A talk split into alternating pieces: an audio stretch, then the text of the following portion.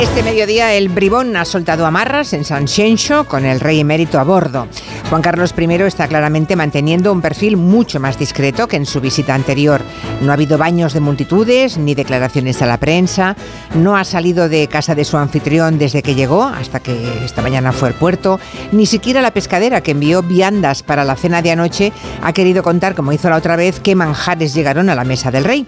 Aquel sonoro explicaciones de qué con el que respondió hace un año sobre sus irregularidades fiscales, parece que no va a volver a ocurrir. Ya saben, lo siente mucho, se equivocó y no volverá a suceder. Dicen los zarzuelólogos que la Casa Real había transmitido al ex monarca que su visita era inoportuna en vísperas de las elecciones municipales de 28 de mayo. Sea o no sea verdad, el emérito está en tierras gallegas e igual hay que preguntarse si no sería ya más práctico que residiera aquí en España para evitar estos picos informativos que producen sus visitas.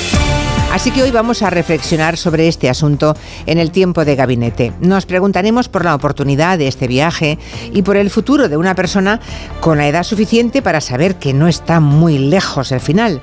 ¿Debería volver definitivamente a España el rey Juan Carlos? No siempre lo más práctico e inteligente es lo más justo. Hoy vamos a abrir ese melón. Tenemos un elefante en la habitación que no podemos convertir en invisible. ¿Qué hacemos con un rey anciano que vive en la otra punta del mundo cuando la justicia ya dijo que nada tiene pendiente con él. Nos lo preguntaremos con Angélica Rubio, Juan Manuel de Prada y Elisa Beni.